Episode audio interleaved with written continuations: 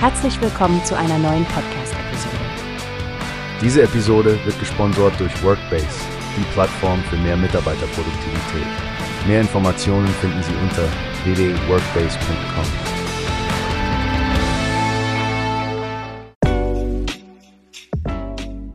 Guten Tag, liebe Hörerinnen und Hörer. Willkommen zu einer neuen Ausgabe unseres Podcasts hier bei Newspace. Wir haben heute ein ziemlich spannendes Thema. Es dreht sich alles um den neuesten Coup von Huawei. Und dazu gibt's einiges zu sagen, oder Stefanie? Absolut, Frank. Huawei hat ja gerade auf dem Mobile World Congress in Barcelona große Neuigkeiten präsentiert. Der Chief Yang Chaobin hat das erste Telekom Foundation Model für die Branche vorgestellt. Stell dir vor, das soll Telekommunikationsunternehmen dabei helfen, noch intelligenter zu operieren. Das klingt nach ganz schön futuristischen Angelegenheiten. Wie genau soll denn das funktionieren? Nun, das Modell nutzt anscheinend intelligente Schlüsseltechnologien. Die sollen bei der Service-Innovation helfen, die Betriebseffizienz steigern und Netzwerke produktiver machen. Das Besondere ist, dass sie den Weg für die 5.5G Entwicklungsziele ebnen sollen und damit einen echt großen Schritt in Richtung Intelligenz. Interessant, vor allem weil ich gelesen habe, dass die Netze durch 5.5G an Fähigkeit gewinnen und noch vielfältigere Dienste ermöglichen.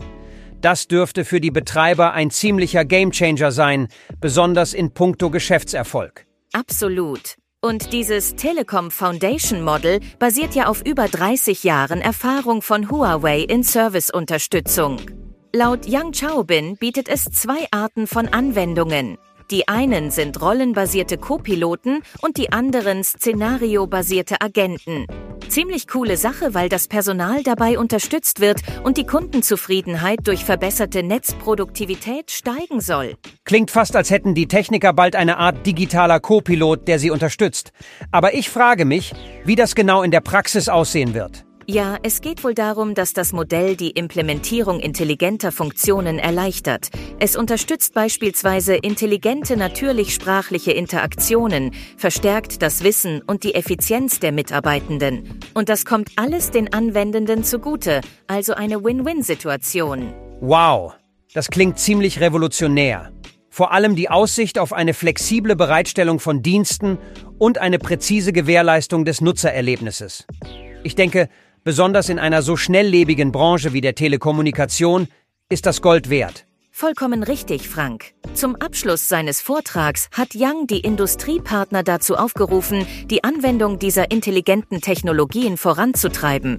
Also da geht es um die Förderung der Industrie, die Ausbildung von Talenten und die Innovation von Geschäftsszenarien.